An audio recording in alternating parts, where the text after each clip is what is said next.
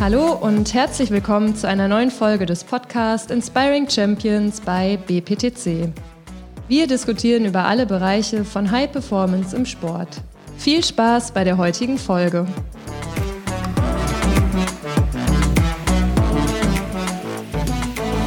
Herzlich willkommen, liebe Zuhörerinnen und Zuhörer, zu einer neuen Folge Inspiring Champions und BPTC.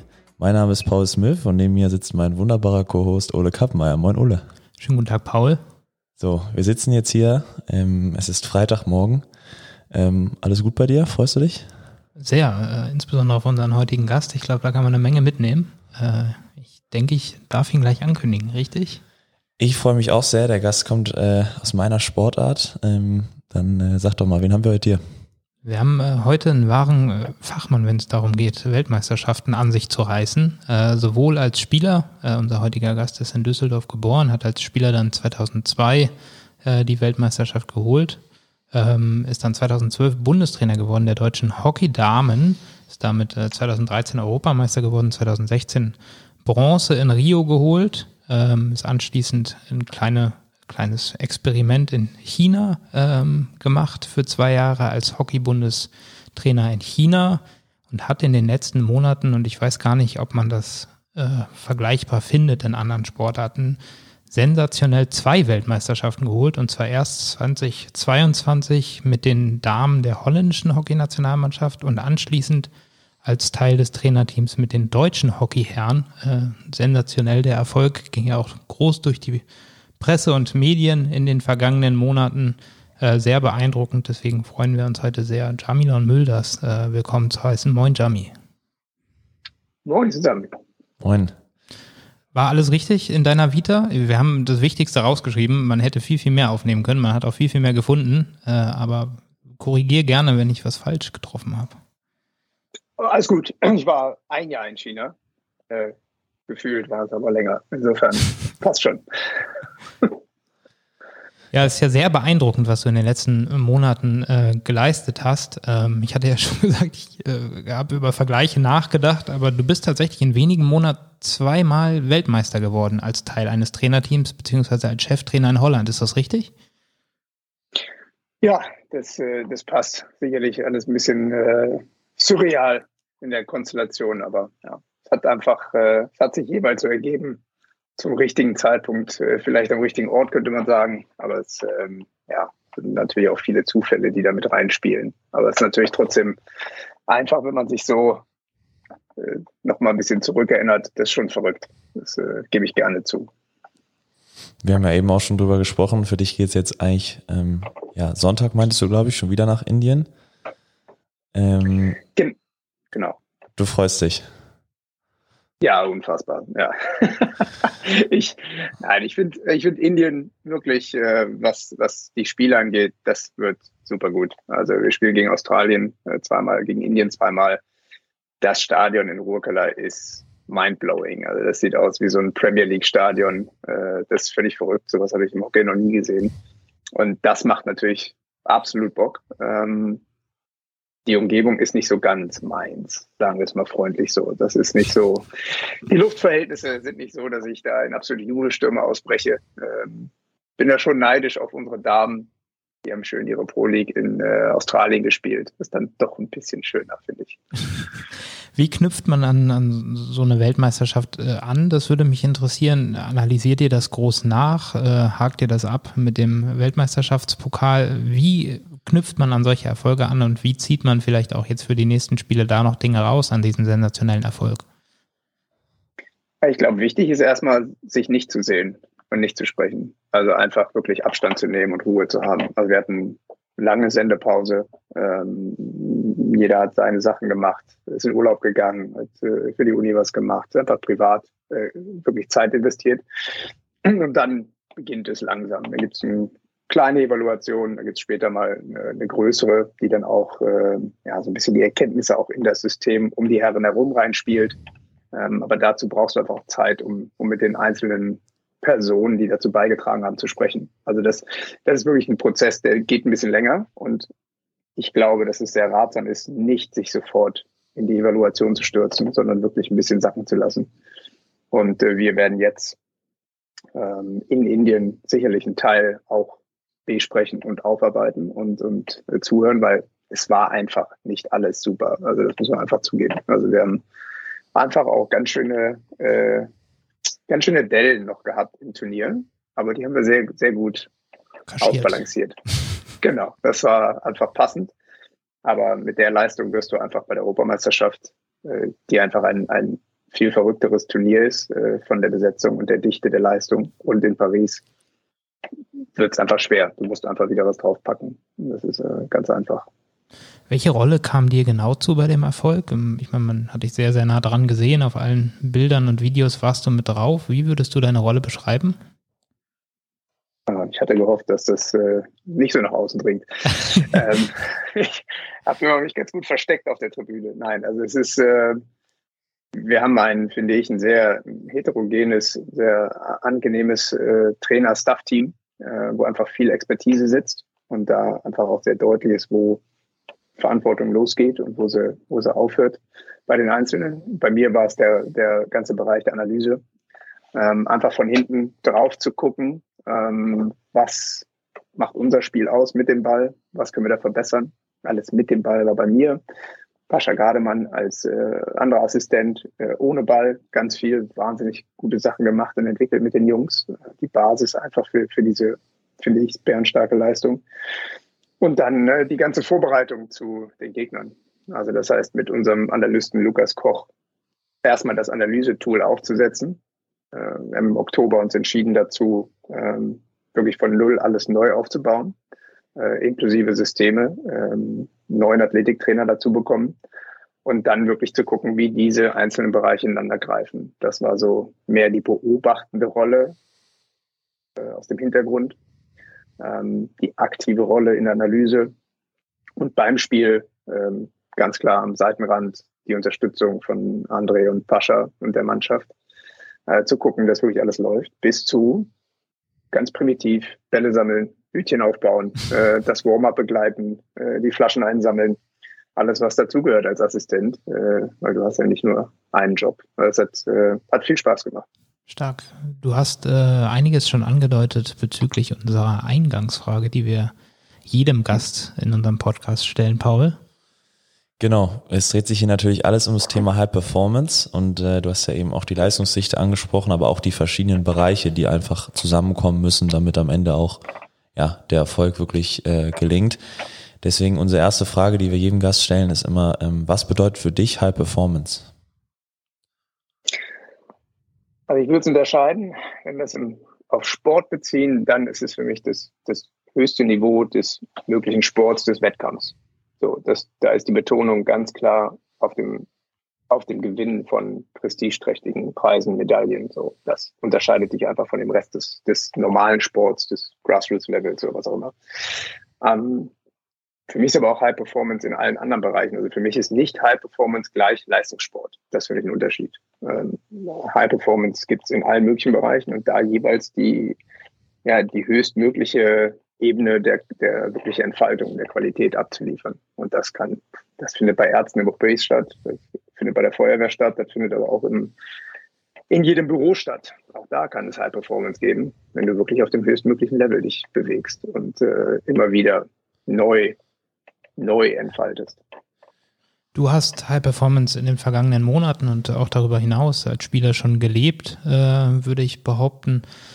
Insbesondere wenn du jetzt auf die letzten Monate auch zurückblickst, welche Experten ziehst du auch für dich immer wieder hinzu? Du hast einige jetzt schon aufgezählt äh, eingangs. Was erfordert für dich dieses Entwickeln von High Performance mittlerweile? Weil es sind ja doch schon in den letzten Monaten und Jahren äh, so scheint es zumindest von außen, auch im Hockeysport, äh, im Fußball das Gleiche, in den anderen Ballsportarten wahrscheinlich ähnlich, immer mehr Experten hinzugekommen. Wie mhm. Lassen die sich, du hast als Cheftrainer gearbeitet in, in Holland, äh, du warst jetzt Teil des Trainerstabs, nochmal eine andere Perspektive auch auf den Erfolg. Welche Experten braucht es für High Performance und wie kann man die am besten bündeln vor dem Hintergrund der Frage, die du gerade beantwortet hast? Also auch da unterscheiden für mich selbst. Also ich glaube, dass wenn du in der Rolle bist des Cheftrainers, des, des Leitenden, was auch immer, dann ist es, äh, finde ich, einfach unfassbar hilfreich, jemanden extern zu haben, der hilft beim Reflektieren ähm, und einfach immer wieder spiegeln dessen, was man gemacht, gesagt, getan hat, um einfach immer wieder zu gucken, dass man nicht in seinem eigenen Saft schwimmt, aber vor allen Dingen auch jemanden an der Seite hat, äh, der immer wieder nochmal einen anderen Blickwinkel ermöglicht, sodass das, was meine persönliche äh, Situation angeht, was. Wie, wie organisierst du das für dich? Also holst du den dann direkt ans Team ran? Sagst du, du hast jemanden, okay, den rufe ich vielleicht nee. täglich an? Ja, also in, äh, machen wir einen Unterschied. In Deutschland hatte ich den nicht als Bundestrainer, äh, rückwirkend eine große Lehre. Äh, in Holland hatte ich den, das war direkt Bestandteil dessen, äh, aber aufgrund der Komplexität der Situation, ich gesagt habe, da muss ein externer mit ran, mit einem Schwerpunkt strategisches äh, Management im Bereich Krisen. So. Und dann habe ich mir genau da gezielt jemanden gesucht und das zielt darauf den Stuff ab. Also es, es kommt einfach darauf an, wo sind wir, was brauchen wir. So, und wie stellst du diese Leute zusammen? Also was ist wirklich die Anforderung? Und, und dann gibt es für mich halt einfach Punkte, die ich mir angucke, was haben die für Fähigkeiten? Und da finde ich es halt entscheidend, wer ist authentisch und spielt keine Rolle, ähm, wer, agiert im Sinne von anderen und nicht auf eigene Rechnung. Ja, in Heterogenität finde ich das absolut entscheidend bei so einem Stuff. Also unser Stuff ist heterogen meinungsstark. Ähm, meine Mitarbeiter waren das, das war immer so. Wir hatten immer eine sehr heterogene Mischung. Ähm, wer hat die Verbindung, menschliche Verbindungsqualität herzustellen? Also wer ist wirklich in der Lage, mit Menschen sich zu verbinden? Also mir hilft es nicht, wenn ich einen kompletten Nerd habe, der aber mhm. nicht in der Lage ist, vor einer Gruppe zu sprechen, mit Menschen zu sprechen. Ja, und das sind so, das sind so Punkte, die finde ich einfach wahnsinnig wichtig. Und dann ist am Ende in den letzten Jahren für mich hinzugekommen, wer ist einfach in der Lage, A, unter Stress seine Leistung zu erhöhen und wer kann, wer kann in dieser ganzen Komplexität von High Performance einfach trotzdem immer wieder dafür sorgen, dass er zuhört, um zu verstehen und nicht zuhört, um zu erklären.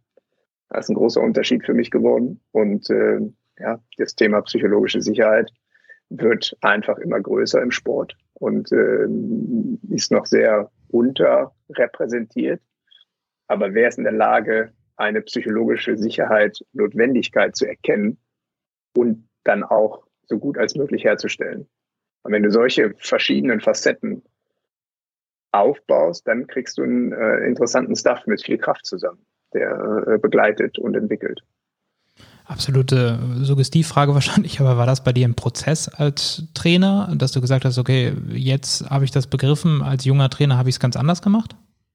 Ja, ja, ja, ja gut, grausam. Also ich gucke ja mit Charme zurück auf meine Trainerkarriere. Also das, das ist ja. Ähm, ich glaube, du brauchst dich nicht zu verstecken vor dem, was du in den letzten Monaten und Jahren erreicht hast.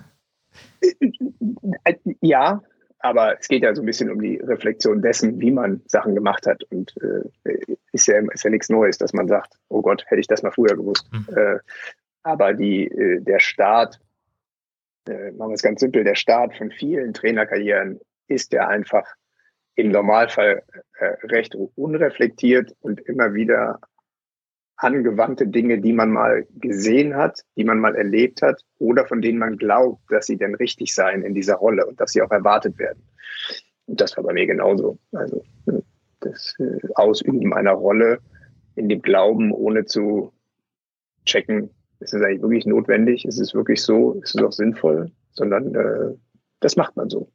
Vielleicht kannst du uns einmal abholen bei diesem ähm, Auswahlprozess, wie das jetzt in der Realität wirklich aussieht, wenn du quasi, mhm. ja, sagen wir zum Beispiel auch in Holland, wo du ja dann als Interimstrainer reingekommen bist.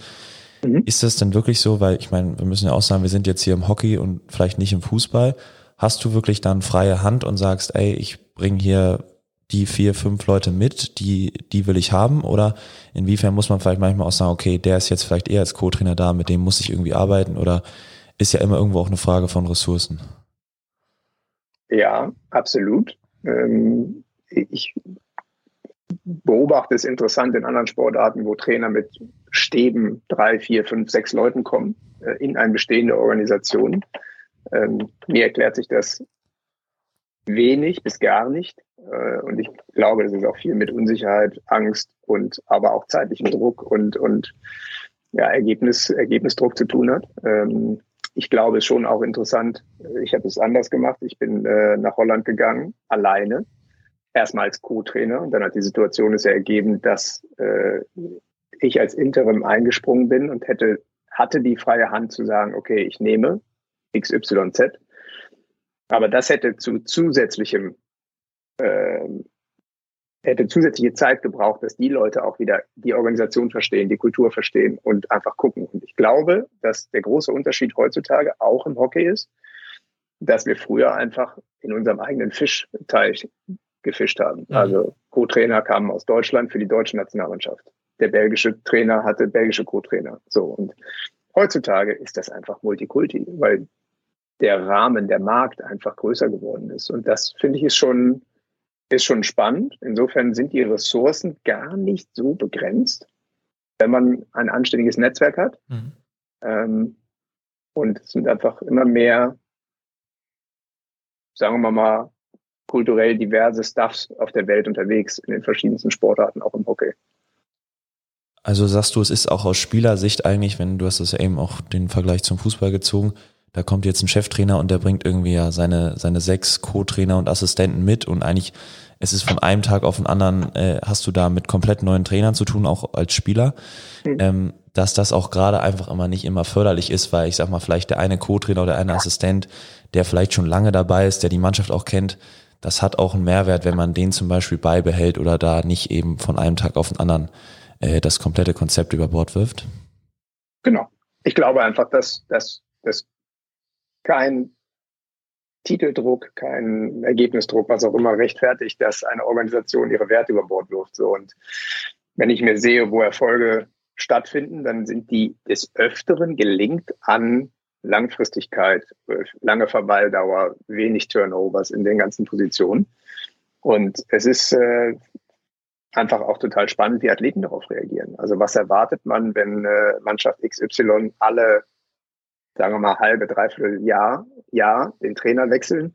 Was erwartet man denn von Athleten, die in eine komplett andere Schematik gepresst werden, dass sie auf einmal leistungsfähig sind? Weil das Umfeld ist einfach nicht sicher. So, und, äh, ich fand es für mich einfach völlig logisch, wenn ich zur, zur einfach erfolgreichsten Spielsportmannschaft der Welt komme, dass ich sage, es ist doch eindeutig, dass ich mich anzupassen habe an Terminologie und Trainingssteuerung und, und einfach Trainingslehre und frage, wie sie bestimmte Dinge benennen und dann muss ich sie lernen. Und dann kann ich immer noch Dinge hinzufügen.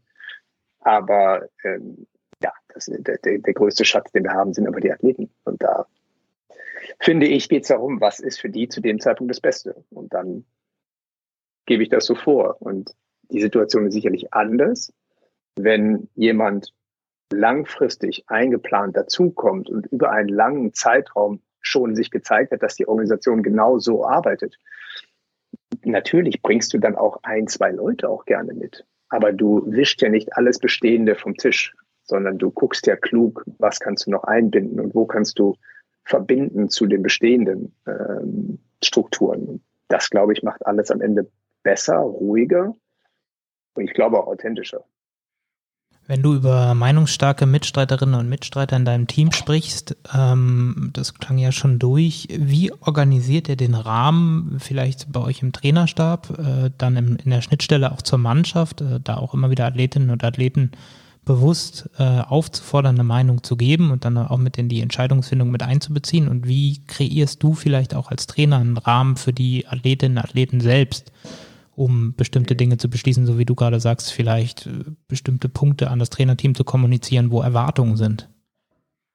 Ja, also das hat, finde ich, aus meiner Beobachtung macht André das hervorragend, weil er einfach mit den Leuten ins Gespräch geht, zuhört, ähm, André Henning, fragt. Der, der Bundestrainer, muss man dazu sagen? Genau, genau, unser aktueller Bundestrainer der Herren, äh, der fragt, der zuhört und der nicht nur zuhört, um dann irgendwie opportun irgendwas äh, zu machen, sondern wirklich auch dann sachlich abwägt, was, was macht da Sinn, was können wir einbinden. Also da geht ganz viel Kraft in die Mannschaft rein und das spüren die auch, äh, weil er es konstant macht und nicht mal ja, mal nein.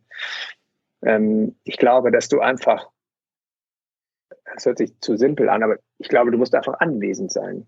Also ich glaube, es ist total entscheidend, dass du als Staff, als Mitarbeiter anwesend bist und verfügbar bist und dich nicht hinter deinem äh, Computer verschanzt oder in deinem Büro sitzt oder hinter den Analysen sitzt, sondern äh, ja, sei normal.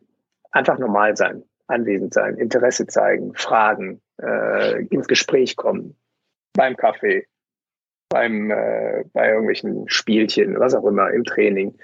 Also man muss nicht immer seine Rolle in der Mitarbeiterrolle durch Distanz untermauern, sondern man kann auch mit den Athleten einfach ein völlig normales Gespräch auf Augenhöhe führen. Das sind einfach alles wahnsinnig clevere Kerlchen.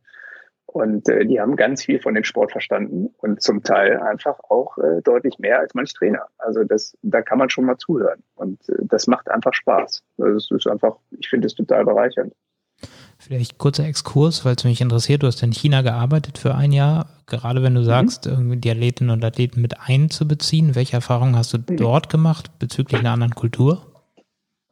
Genau, das äh, ist, finde ich, ein, ein sehr gutes Beispiel auf der anderen Seite, weil unsere Athleten, jetzt beziehe ich unsere auf Deutschland, Holland, sind es gewohnt, auch ihre Meinung darzustellen, ja, immer abhängig davon, wie sind sie aufgewachsen, was sind ihre Wurzeln das sind sie da nicht. So, mhm. das, das sind die Athletinnen nicht. Das heißt, diese Athletinnen haben einfach nicht gelernt, in der Eigenständigkeit äh, sich zu positionieren und Meinung zu übernehmen.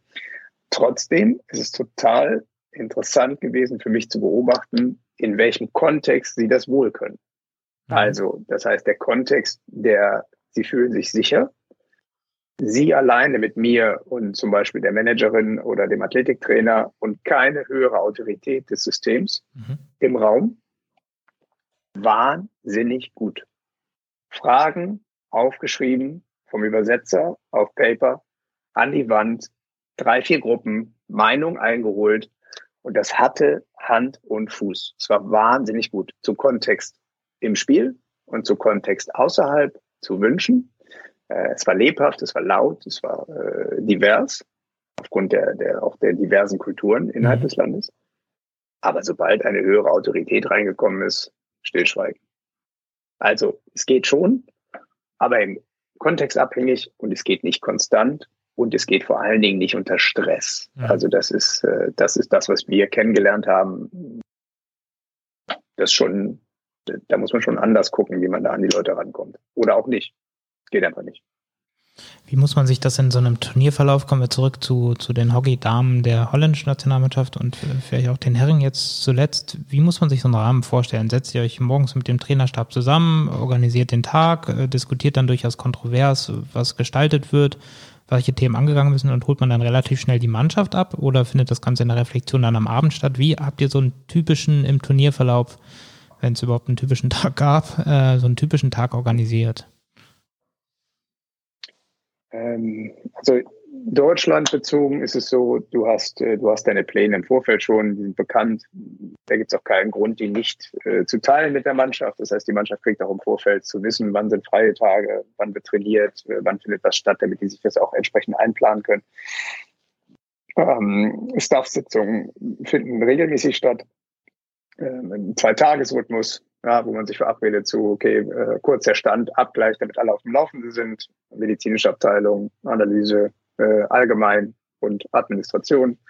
So, dann gibt's noch irgendwas Besonderes. Und ansonsten geht André als Bundestrainer in die Gespräche mit den einzelnen, nennt jetzt mal Departments. Mhm. Also er mit dem Arzt allein und den Physios, die besprechen Sachen, da kriegen wir eine Mitteilung. Da, da muss und will ich auch nicht dabei sein. Da hat er auch eine vertrauliche Ebene. Ähm, aber es geht dann auch einfach in unserem Trainerteam äh, regelmäßig dann dazu, dass man kommt zusammen. Äh, Beispiel Australien ist der nächste Gegner. Äh, hier ist die große Analyse, die bereite ich dann vor. Mhm. Das ist die. Dann wird die weitergegeben an die beiden. Dann spricht man kurz drüber, teilt auf, was sind für uns die Schwerpunkte und dann geht jeder für sich wieder auseinander und bereitet entsprechend seinen Teil vor. Und äh, man kommt wieder zueinander nach ein paar Stunden oder auch mal ein, zwei Tagen und äh, nimmt dann einfach die Punkte noch auf, okay, was braucht die Mannschaft noch, wie sehen die das Ja, was haben die zu dem Spiel zum Beispiel äh, im Vorfeld oder im Nachgang? Man äh, spricht mit, man nicht, André spricht mit zwei, drei Jungs und holt sich da eine Meinung ab. Oder auch sehr schön, äh, muss ich sagen, äh, hat sich etabliert in Indien bei der WM. Man kommt am Spieltag abends zusammen und gibt in einem Abendgespräch äh, jedem die Möglichkeit, seine Stimme äh, zu geben. Das heißt, ihr geht drei und, rum oder äh, vor Latein? Nee, nee, wir haben dann äh, haben einfach im großen Kreis gesessen und äh, dann war einfach die Möglichkeit, wer möchte, etwas in positiver Manier äh, zuzufügen, auszusprechen. Und dann geht es um Wertschätzung, da geht es um, was habe ich erlebt, was habe ich gesehen. Und da kommen einfach äh, schöne Sachen zum Vorschein, wo einfach Leute vielleicht mal in den Mittelpunkt gerückt werden, die sonst nicht so im Mittelpunkt sind mhm. oder die etwas miterlebt haben, von denen sie sagen, das fanden sie gut. Ähm, also das sind einfach gute Möglichkeiten, einer Gruppe eine Stimme und einen Platz zu geben. Und äh, wenn ich wenn ich auf äh, Holland zurückgucke, da haben wir etabliert, dass wir, egal wie spät, äh, egal wie spät am Tag, egal wie voll der Tag war, haben wir uns äh, immer die Chance gegeben, abends nochmal zusammenzukommen. Äh, es gab einen Rückblick von unserer Managerin. Es gab vielleicht eine Thematik und dann sind sie in Dreier-, Vierer-Gruppen mit einem Getränk, mit ein bisschen was zu knabbern, äh, haben sich zusammengesetzt und haben kontrovers auch diskutiert und haben das dann wieder reingespielt an alle zurück nach äh, 15 bis 20 Minuten, wo dann jedem klar war, okay, das ist das, was in der Mannschaft gerade spielt, das ist das, äh, was es an Bedürfnissen gibt, das ist das, was es an Erwartungen gibt. Mhm. Und das sind auch gleichzeitig Aufträge gewesen für uns als äh, Trainerteam. Und das konnten wir immer wieder aufnehmen und äh, mit verflechten mit dem, was wir gesehen haben. Also das sind ein, zwei von ganz vielen Möglichkeiten. Aber ich glaube, am Ende ersetzt nichts das persönliche Gespräch und die Möglichkeit, Aug in Aug, äh, in der Gruppe, wie auch immer, was auszusprechen. Du hast es ja gerade schon angesprochen, also oder überhaupt diese ganzen Prozesse zielen ja natürlich darauf ab, ähm, die Mannschaft möglich erfolgreich zu machen oder gerade auch auf dem Platz, wie du auch bei High Performance mhm. gesagt hast, auf dem Platz, wenn es darauf ankommt, abzuliefern. Jetzt haben wir uns so als zweiten Themenblock so ein bisschen überlegt, wir wollen auf diese Gewinnermentalität eingehen. Also wie schaffe ich es eigentlich, als Trainer oder auch als Assistent, als Co-Trainer, wie schaffe ich es mit meinem Trainerteam diese Gewinnermentalität äh, in die Mannschaft zu bringen oder das auch halt zu fördern. Jetzt hast du mhm. gerade auch schon die psychologische Sicherheit erwähnt oder einfach dieses, die Spieler müssen sich sicher fühlen, auch die eigene Meinung, äh, dass da so ein ganz ein laufender Prozess stattfindet. Was sind für dich sonst noch Bausteine, die einfach die Grundlage bilden, damit eine Mannschaft erfolgreich ist und auch einfach diese Mentalität hat, wenn es eng wird, dann gewinnen wir die Spiele? Mhm. Ich glaube, fernab von technisch-taktischen Bausteinen, die einfach, finde ich, unabhängig von äh, unabhängig von der Zeit, die einfach äh, ja, unverwüstlich bleiben, die du immer wieder zeigen musst. Für dich gibt es einfach so ein paar Dinge, ja, also in den Soft Skills, die einfach, finde ich, total spannend sind. Also ich glaube, ich bleibe einfach dabei, dass, dass die Athleten-Trainer-Beziehung ist einfach, äh, ist einfach ein, ein, Grundbaustein, wo wahnsinnig viel Kraft sitzt, äh, wo, es ein, wo es eine wechselseitige Bewegung gibt. Es ist keine einseitige, es ist eine wechselseitige Bewegung von, von wirklich begleiten, entwickeln. Ähm, das ist so eine Arbeits, hört sich ein bisschen kühl an, aber Arbeitspartnerschaft. Mhm. Ich glaube, dass das wahnsinnig wichtig ist, um zu so einem Punkt zu kommen, Dinge zu erreichen ähm, ich glaube, dass die Beziehung untereinander im Team einfach wichtig ist. Also wie, wie sehr vertrauen und kennen sich die Leute untereinander, um auf dem Platz, wenn es dann darum geht, in dieser schön besprochenen Crunch-Time, wirklich alles auf dem Platz zu lassen, ähm, wo es wirklich eine komplette neidfreie, neidfreies Miteinander geht, äh, wo jeder, das ist dann auch so ein Punkt, wo jeder das Recht hat, wirklich seine, seine Stimme zu geben und seinen, äh, seinen Input zu geben. Ähm, ich glaube, dass du Gewinnermentalität äh, oder das Gewinnen erlernen kannst, ja, indem du bewusst auch definierst, was ist denn das gemeinsame Verständnis von Dingen, also von Situationen im Spiel. In welcher Situation lösen wir Dinge wie? Ein gemeinsames Verständnis mit den Erwartungen an die Einzelnen in ihrer Rolle. So, ich glaube aber auch, dass dazu gehört, ähm, ja, ein Aussprechen von Ängsten und Zweifeln. Mhm. Also auch nicht das Zurückhalten von, Da habe ich echt Schiss. Also das, das gehört dazu. Das ist auch wichtig. Und das gibt auch eine Schärfung dessen, dass man nicht nur naiv nach vorne rennt äh, mit großem Halali, sondern dass man sich auch bewusst ist über die Risiken und das lernt zu managen. Und dann würde ich sagen, so die letzten beiden, ich finde es einfach wahnsinnig interessant zu beobachten, wer hat ein Problem lösendes Vermögen. Also wenn du so etwas gewinnen willst, dann musst du Probleme lösen können auf dem Platz und neben dem Platz. Und wer hat, wer hat wirklich die Fähigkeiten, Probleme ganz sachlich zu differenzieren und wer kann lösen? Wer hat auf dem Platz ein lösendes Vermögen? Und da, das, da gibt es nicht viele. Und die sind aber enorm wichtig zu identifizieren und auf dem Platz zu haben. Heißt, welche Spieler zum Beispiel wollen wir in den letzten sieben Minuten auf dem Platz haben? Das muss klar sein. Welche sieben, auf, da geht es nicht um die Position, da geht es um die Spieler. Für die Position können sie auch einfüllen.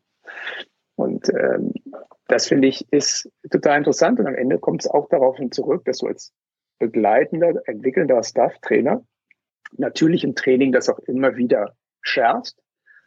Beispiel, André hat von Anfang an immer wieder deutlich gemacht, dass egal wie schlecht wir spielen, egal wie schlecht, wir kommen immer in ein Unentschieden und wir können immer in ein Shootout kommen. Die Qualität haben wir, weil bestimmte Punkte gehen immer. Die gehen immer. Egal wie schlecht man am Ball ist oder wie wenig Tore schießen, bestimmte Punkte kann man immer liefern.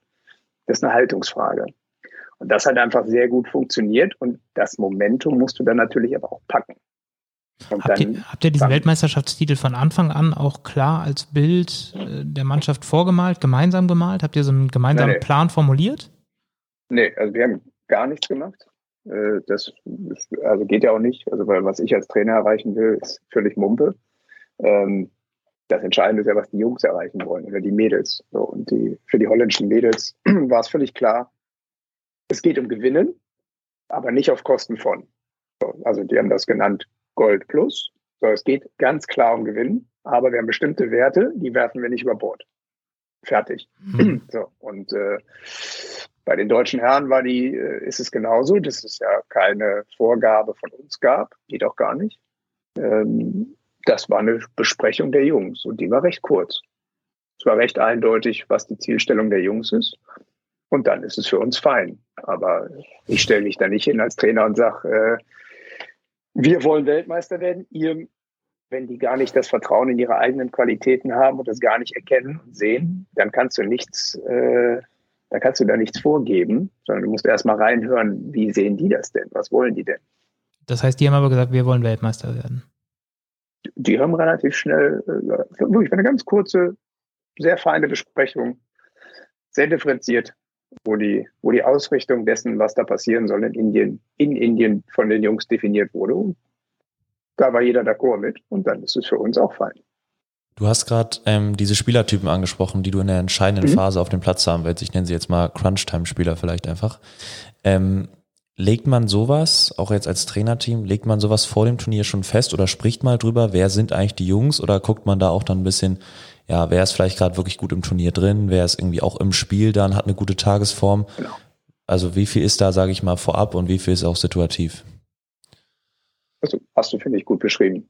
Passt. Man redet vorher mal drüber, aber man plant das nicht durch. Das geht gar nicht. Also da sind so viel, da sind so viele Parameter, die da reinspielen. Aber es geht darum, dass du dann, du hast, du hast ein, ein mehrlagiges System beim Coachen und du hast den Trainer, der die Jungs auf dem Feld coacht. Du hast einen, der die vielleicht ein bisschen abholt äh, in Bezug auf die Bank. Und dann hast du einen, der von draußen zum Beispiel drauf guckt. Und dann gibt es so ein bisschen mal um Erinnerungspunkte. Okay, Jungs, passt auf.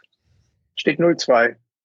Alles noch drin. Wir müssen nur drin bleiben. Wenn es 0-2 steht, ganz lange, ist alles noch gut. So, und dann, äh, wer sind die Jungs, die am Ende draufstehen? Und dann guckst du, wer ist gerade drin im Spiel? Ne? Wie ist die Haltung? Äh, wie ist so die, wie waren die letzten Tage? Und dann ist es auch eine Frage von einfach Gefühl. Dann sind bei dir vielleicht andere von den acht, andere zwei, drei dabei. Bei Ole sind ein, zwei andere dabei. Bei mir sind vielleicht ein, zwei andere dabei. Aber es geht einfach darum, in dem Moment da eine Entscheidung zu treffen und dann zu sagen, okay, ich sehe diese. Und das ist dann so vorher mal besprochen, im Spiel kurz Status Quo abgeholt und dann eine Entscheidung. Und das sind gegen England andere acht gewesen als gegen Australien und als gegen Belgien.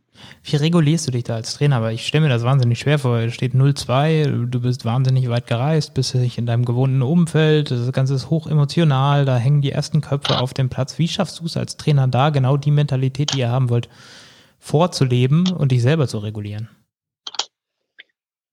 Ja, also ist, äh, ich, also ich bin bis zum gewissen Grad bin ich verantwortlich und das ist auch fein und meine Rolle ist nicht, meine Rolle ist nicht da, die Medaille zu gewinnen. Meine Rolle ist dafür zu sorgen, so gut als möglich äh, zu facilitieren, dass die Jungs sich so gut als möglich fühlen und Leistung bringen können. So, und dafür hilft es ihnen, in, das sind verschiedene Punkte, dafür hilft es ihnen eventuell, wenn sie einen emotionalen an der Seite haben. Also die deutschen Herren äh, schätzen es einfach sehr, dass äh, zum Beispiel Pascha und André haben eine unglaublich gute Art, emotional reinzucoachen von Zeit zu Zeit. Das hilft den Jungs. Ähm, es gibt aber auch Mannschaften, die brauchen das nicht, die brauchen eher die ruhige Phase. So, also du musst erstmal gucken, was brauchen die. Und in dem Fall Deutschland ist meine Rolle die analytische. Das heißt, es erlaubt die Rolle einfach nicht, dass ich da emotional durchdrehe am Rand. Das führt dann dazu, dass wenn alle nach so einem Spiel völlig euphorisch sind und äh, völlig auf 180 sind und jubeln, ja, dann äh, fällt es manchmal ein bisschen schwer, so die Connection noch zu bekommen, weil du gerade noch die ganze Zeit im Analytischen bist, dann räumst du erstmal ein paar Flaschen weg und dann guckst du mal, dass du die Atmosphäre aufsaugst. Ähm, und bei den Holländern, da hat es sich verboten einfach. Da, äh, da hat es sich verboten, am Rand äh, den emotionalen Typen zu machen, sondern da war einfach die Rolle klar. Begleiten, helfen, supporten.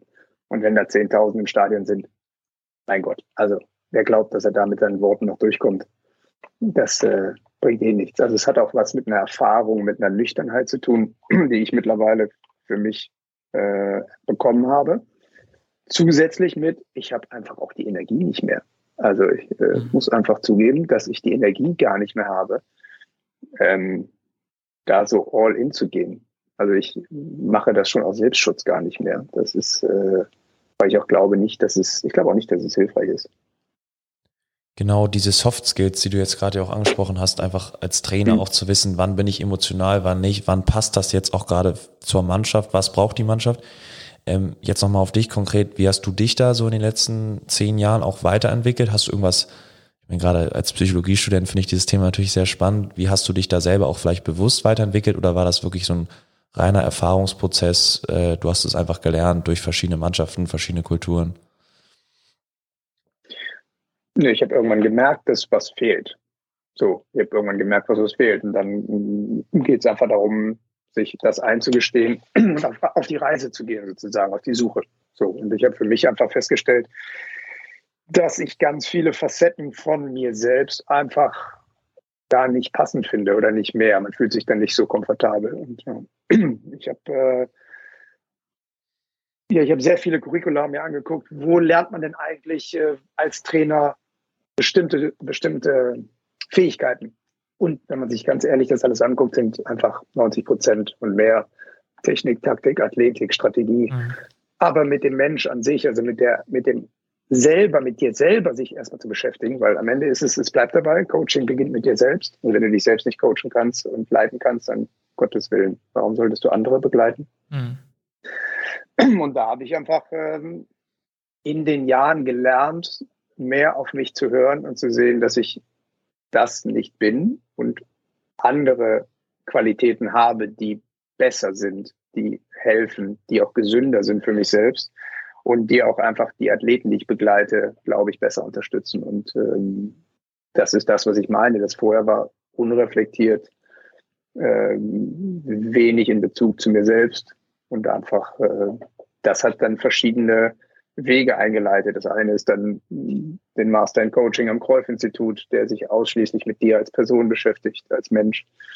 Äh, das andere hat dann, äh, ist dann mein Studium, was ich jetzt gerade mache in Dublin für Elite Performance, wo es einfach darum geht, Wissen wirklich auch zu vertiefen und auf Basis von wissenschaftlichen Themen einfach auch dann wieder Sachen anzusteuern, äh, wie dieses, diese Coach-Athlete-Relation, wie Psychological Safety, ähm, wie aber auch ähm, ja, organisationale Einflüsse ja, in deinem Bereich äh, mit kultureller Diversität äh, und die dann auch Performance-Ausschlag haben. Wenn du das alles, oder nein, falsch, wenn ich das alles so immer wieder dann bearbeite, dann merke ich einfach, wie es mir gut tut. Und dann glaube ich auch, dass ich ähm, ein breiteres Portfolio habe, um Menschen begleiten zu dürfen. So, ähm, aber ich bin einfach mittlerweile so weit, dass ich, wenn du dich selber da nicht so wichtig nimmst, dann äh, setzt du dich in die zweite Reihe und lässt auch einfach mal geschehen. Das ist auch einfach eine Spannend. große Lehre. Wenn du sagst, du lässt dich extern reflektieren, äh, gibst du der oder demjenigen dann bestimmte Punkte an die Hand oder sagst du, guck einfach mal drauf, guck, was ich mache und dann gibst du mir irgendwie eine Rückmeldung, was dir auffällt oder sagst du da, okay, das sind die drei Punkte, da würde ich gerne mit dir, äh, dass du mhm. mich da reflektierst, ich weiß nicht, mein Halbzeit-Coaching, mein äh, Coaching im Spiel mit dem Ball so. oder ist es allgemein gehalten und sagst du, okay, pass auf, gib mir alles an, an Feedback und Rückmeldung, was dir auffällt? Ja, ich glaube, das ist also nein, mache ich nicht. Ich habe keinen externen, der da speziell drauf guckt, sondern da ist es eine Sache von Vertrauen im internen Stab, äh, internen Trainerstab zum Beispiel. Da geht es jederzeit. Also wie hast du das wahrgenommen und wie ist es für dich und wie ist es für mich? Oder pass mal auf, ich habe das gesehen. Da ist einfach eine Basis von großem Vertrauen, da auch zuzuhören. Ähm, das ist einfach sehr schön. Das wäre wahnsinnig wertvoll. Das heißt, wenn äh, Pascha, André oder äh, einem der Physios an der Ärzte oder denen fällt irgendwas auf und die sagen das, oh ja, oh, da habe ich wieder, das war, da bin ich wieder in mein Muster zurückgefallen. Das ist die eine Option. Äh, die andere Option ist einfach, sich kontinuierlich weiter mit sich selbst zu beschäftigen, gar nicht mit der Sportartspezifik. Also äh, da gibt's Themen, die finde ich einfach spannend. Das heißt zum Beispiel meine, meine Hautfarbe, meine Wurzeln. So, und das gibt dir immer wieder mehr Verständnis für das, warum du Dinge tust und wie du Dinge tust. Äh, äh, und dann kannst du das auch wieder einfließen lassen in deiner, in deiner Wahrnehmung als äh, ja, derjenige, der du dann zum Beispiel in der Rolle als Trainer bist. Sind das Punkte, die du bewusst mit in die Kommunikation mit Spielern der Mannschaft mit reinnimmst oder sind das so Punkte für dich, wo du sagst, okay, das sind meine Wurzeln, aber die halte ich besser für mich? Ja, ich kann, kann ja sagen, be bestimmte Widerstände, weiß nicht, das Ergebnis habe ich als Spieler erlebt damals, bin da reingekommen als junger so. Bursche. Sind, sind nee, das nee, Erfahrungen, nee. mit denen du ja dann spielst, die dich auch als Persönlichkeit ein Stück weit geprägt haben? Äh, darauf war die Frage mehr abgezielt. Sind das Erfahrungen, die du dann jetzt auch als Trainer transportierst? Nee, wenig. Also ich hoffe, dass ich es mir oft, ich hoffe, dass ich mir konstant verkneife, von früher zu erzählen. Also das fände ich ganz grausam, weil das erlebt einfach jeder anders. Ähm, ich bilde mir auch nicht ein zu wissen, wie es für die Jungs auf dem Platz ist. Also, weil das ist einfach, glaube ich, es ist für jeden einfach anders und es ist äh, einfach, ähm, jeder nimmt das anders wahr. Deswegen, ich, ich bin auch ein völliger Gegner dessen, davon zu erzählen, dass wer früher mal gespielt hat, dann entsprechend weiß, was Sache ist als Trainer. Das sind einfach verschiedene Leben. Das ist mhm. einfach verschiedenes Leben. Als Trainer, als Mitarbeiter und als Spieler. Das hat miteinander für mich nichts zu tun. Kann man als Trainer die Weltmeisterschaft holen, ohne erfolgreich gespielt zu haben? Ja, absolut. Also ich bin überzeugt davon, dass, äh, dass ein Top-Trainer nicht ein Top-Spieler sein muss und dass nicht ein Top-Spieler ein Top-Trainer wird. Also das mhm. sind einfach verschiedene, das sind verschiedene Leben, Abschnitte. Das sind Abschnitte, das sind Einflussgrößen, das sind Fähigkeiten, und es gibt einfach so überproportional viele gute Menschen, die äh, in jeweiligen Bereichen Top-Leistung gebracht haben und die in dem anderen Bereich aber völlig, wenn das uneffektiv wären oder sind oder waren. Es ist total beeindruckend, wie du dich mit äh, deinen, deinen, ja, deiner Entwicklung als Trainer befasst hast. Sagst du bewusst, das hilft auch Spielerinnen und Spieler, wenn sie neben dem Sport, dem Hoch- oder Jürgen Wagner aus dem Beachvolleyball, habe ich jetzt wieder die Tage gehört, würde jetzt Höchstleistungssport sagen, hilft es Spielerinnen und Spielern, sich da geistig auch zu fordern, neben der physischen und der ganzen athletischen Leistung, die sie auf den Platz bringen? Angenommen, Paul zum Beispiel, der jetzt Psychologie und Jura gleichzeitig studiert? Ja, ähm, finde ich hochgradig beeindruckend jedes Mal. Nicht nur jetzt bei Paul. Das ist äh, absolut Wahnsinn, was die ganzen Athleten da leisten. Aber die Frage ist immer, in welchem Kontext. Also im deutschen Kontext, der wirklich ja auch einen Bildungsanspruch hat, wo einfach ein enorm hoher Bildungsanspruch besteht in den, in der sozialen Schicht wo Sport einfach nicht jenseits des Fußballs nicht die soziale Anerkennung genießt so und auch nicht die finanzielle Entlohnung genießt, ähm, wo einfach wir es, wir als Deutsche einfach so auch aufwachsen, verstehe ich es. Ich verstehe es total. Es ist nicht für jedermanns Sache. Es gibt die verschiedensten Athleten, die gemerkt haben, oh Gott, wenn ich nur Sport mache, ich habe das Gefühl, ich verdove.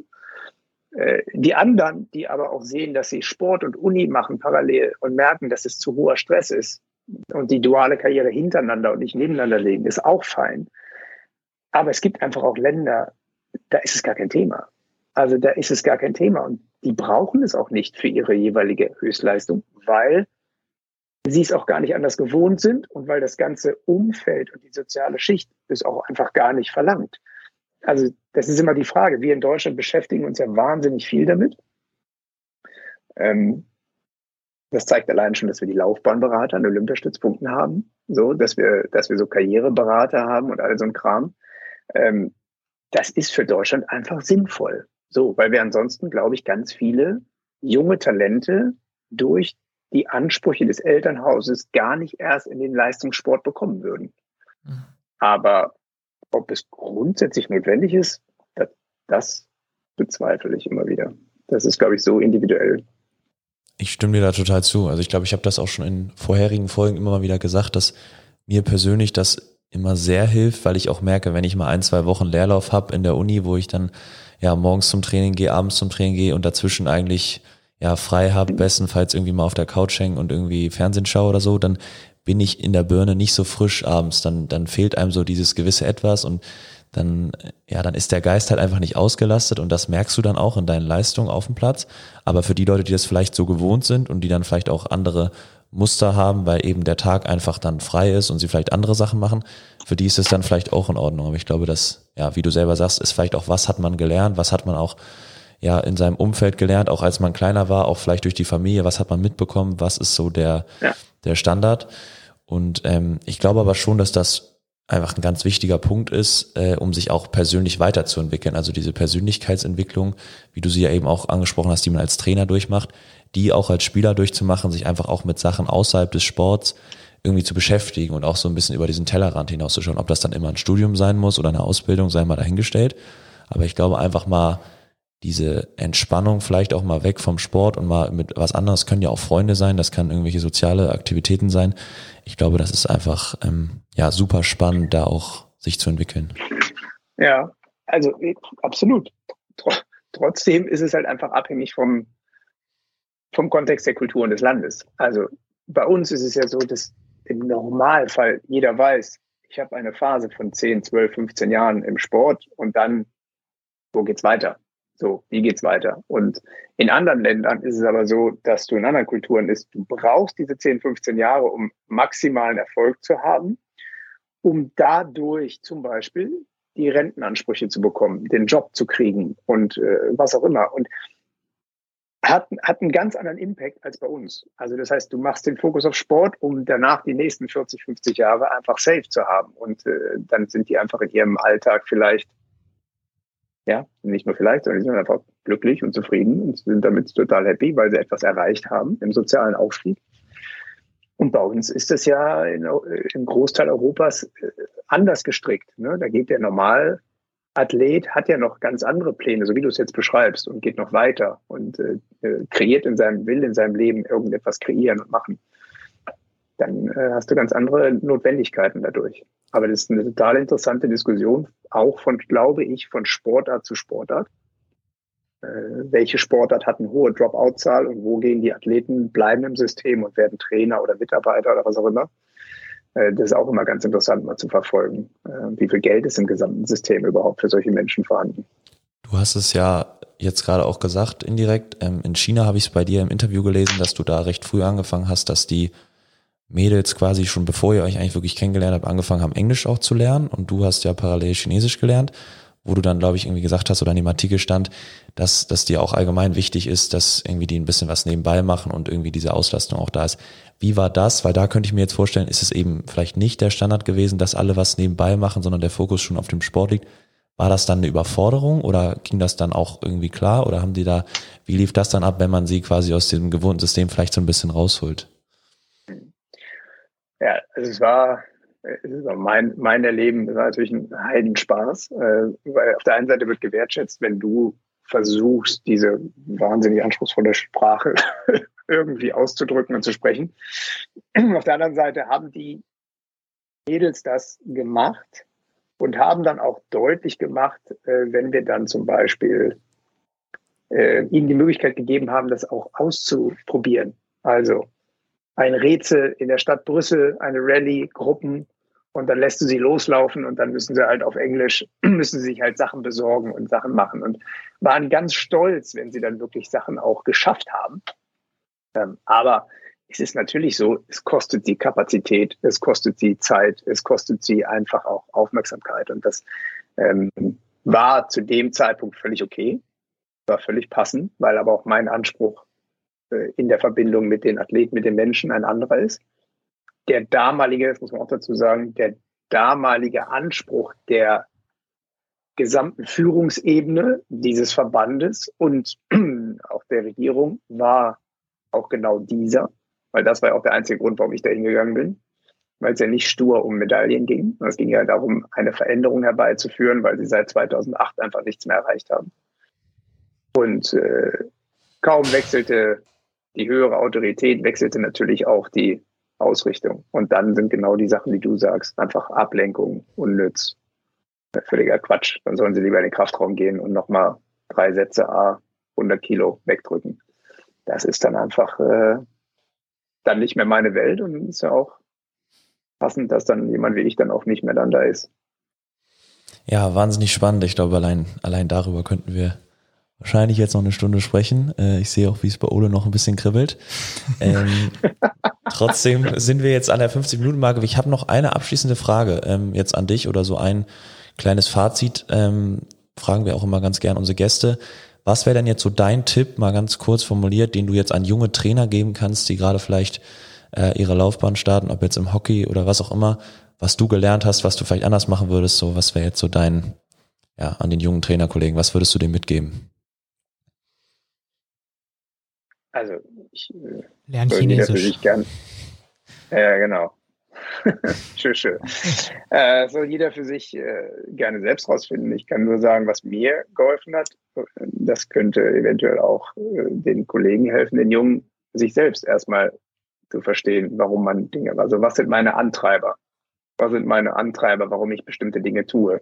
Und vor allen Dingen, warum ich bestimmte Dinge wie tue. So. Und wenn ich das verstehe, wenn ich mein eigenes Handeln und mein eigenes Wirken verstehe, dann habe ich eventuell auch die Chance, auf andere wirken zu können. So, und da glaube ich, steckt einfach ganz viel Kraft. Und das ähm, es ist so ein bisschen, ich weiß gar nicht, ob es neumodisch ist, aber es ist so ein bisschen ein, ein Trend in der in, in dem Trainerwesen. Ähm, es, es muss alles fancy sein, es muss alles Entertainment sein, es muss alles äh, in, in einer bestimmten Terminologie ausgedrückt werden. Bleib mal normal. Halt mal schön die Füße auf dem Boden, bleib normal, ja, halt es simpel. Ja, es, ist, es muss nicht alles eine Raketenwissenschaft sein. Es, ich glaube, dass das einfach oft unter- und überschätzt wird, also unterschätzt, was, wie wertvoll es ist und überschätzt sich selbst. Ähm, diese ganze Social Media, die ganze, das ganze Wording, das sind alles Sachen, ich glaube, weniger ist da mehr. Super, vielen, vielen Dank, Jami. Ähm, Paul hat schon recht, ich hätte noch etliche Fragen an dich, äh, aber vielleicht veranlasst uns das auch dazu äh, nach Paris. Ich glaube, das ist euer großes Ziel nächstes Jahr, äh, eine zweite Folge mit dir aufzunehmen, äh, wo dann vielleicht noch was blitzt und blinkt in deinem Trophäenschrank, äh, was bisher, glaube ich, noch fehlt. Äh, ja. ich, ich, ich konnte dich so nicht stehen. locken, ich konnte dich nicht locken, aber ich habe es zumindest versucht. ist alles gut. Ja. Ist alles gut. Das würde ich sagen, lassen wir mal so stehen, dieses Schlusswort. Äh, Jami, von mir auch vielen Dank. Äh, ich glaube, wahnsinnig spannender Input. Ähm, wir haben viel gelernt. Äh, so strategische Zusammenstellung eines Trainerteams, Gewinnermentalität. Ich glaube, da ist ganz viel dabei gewesen. Ähm, danke auch, dass du dir die Zeit genommen hast hier für unseren kleinen Podcast. Und ähm, ja, bleibt mir nur zu sagen, äh, danke auch an alle Zuhörerinnen und Zuhörer fürs Reinhören. Äh, wie immer, checkt den Inspiring Champions Instagram-Account ab, äh, checkt BPTC bei LinkedIn ab. Ähm, Entschuldigung auch nochmal, jetzt wir hatten ein bisschen technische Probleme, dass jetzt hier die äh, Februarfolge mit ein paar Tagen Verspätung online geht. Ähm, wir bitten das zu entschuldigen. Jetzt im März gibt es dann natürlich auch wieder noch eine neue Folge für euch auf die Ohren. Ähm, bleibt da dran. Äh, wir sind weiter dabei. Wir freuen uns. Ähm, ja, mehr bleibt mir gar nicht zu sagen. Ähm, Jami, mach's gut. Vielen Dank. Vielen Dank für euer Interesse und eure Zeit. Echt schön. Sehr schön. Ja, dann äh, euch allen eine gute Woche oder ein gutes Wochenende, wann auch immer ihr reinhört. Bis dahin, macht's gut und äh, ciao von uns. Das war eine Folge des Podcasts Inspiring Champions bei BPTC. Vielen Dank fürs Zuhören. Für weitere Informationen schaut gerne auf der Website von BPTC unter bptc-sports.com vorbei, besucht die LinkedIn-Seite von BPTC und abonniert uns auf Instagram unter inspiring.champions. Wenn ihr weitere Informationen über Weiterbildungsangebote im Sport haben wollt, besucht gerne die Website des High Performance Sports Institute unter hpsportsinstitute.com.